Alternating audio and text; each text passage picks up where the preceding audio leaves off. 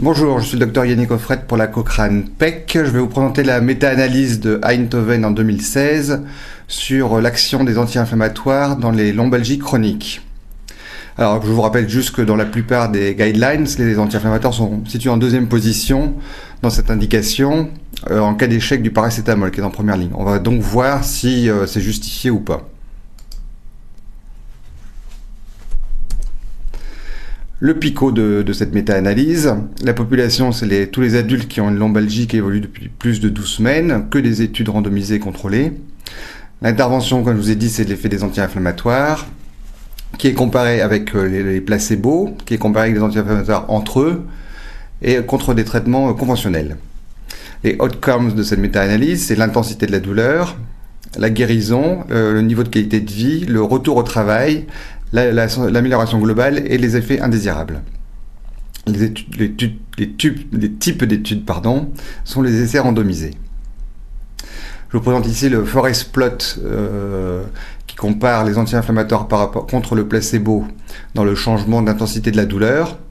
Vous voyez que la méta-analyse montre euh, dans ce forest plot euh, un effet des anti-inflammatoires en, sa faveur pour l'évolution de la douleur. Euh, cet effet est complètement significatif puisque le diamant est en dehors de la ligne de neutralité et euh, donc on peut penser, euh, a priori comme ça, qu'il y a un effet positif des anti-inflammatoires. Cependant, les auteurs constatent que l'effet antalgique des anti-inflammatoires dans la lombalgie chronique est cliniquement faible, peut-être même qu'il est tellement faible qu'il n'est pas ressenti par les patients.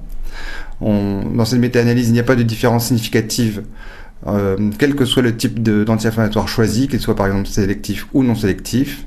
Il n'y a pas de différence avec le paracétamol et euh, il n'y a pas euh, de changement non plus dans les effets indésirables. Il n'y en a pas plus avec les anti-inflammatoires. Cependant, les auteurs veulent être prudents et, annoncent quand même que peut-être la durée de, suivi des patients n'est pas assez longue et peut-être que la rareté des, des effets anti-inflammatoires n'a pas permis d'en déceler. De plus, quand on exclut les études à haut risque de biais, la différence statistiquement euh, en faveur des anti-inflammatoires disparaît sur la, sur la douleur. L'implication pour la pratique, c'est que dans les lombalgies chroniques, l'effet antalgique des anti-inflammatoires est faible, voire euh, non intéressant, équivalent au placebo. L'implication pour la recherche, de nouvelles études ont peu de chances de modifier cette conclusion, qui est pourtant, je vous rappelle, celle de la plupart des guidelines, qui mettent euh, les anti-inflammatoires euh, comme indication dans cette pathologie. Cependant, euh, il a été noté que certains patients répondent très très bien aux anti-inflammatoires et il serait donc bon de, réaliser des études pour essayer d'identifier qui sont ces patients pour qui les anti-inflammatoires marchent très très bien. Je vous remercie de votre écoute.